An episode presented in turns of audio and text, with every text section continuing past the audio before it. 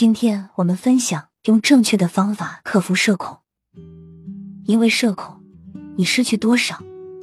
很多人因为内向害羞，而在关键的时候不敢表现自己，以至于失去了一些本该属于自己的机会。其实，害羞和胆怯是很多人的通病。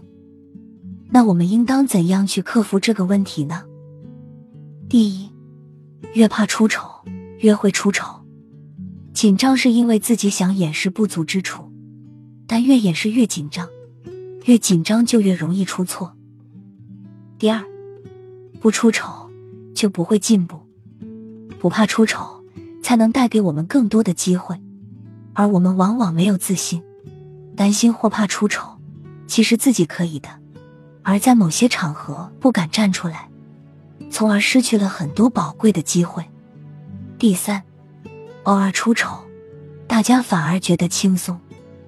如果总是以完美的形象出现在别人面前，做事滴水不漏，那就会给别人带来压力，自然别人也就不愿意接近你。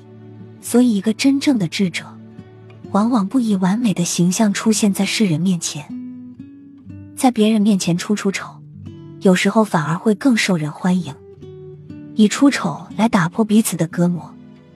这也是非常有意义的出丑，所以出丑也不全然是坏事，完全可以利用起来，助推我们的发展。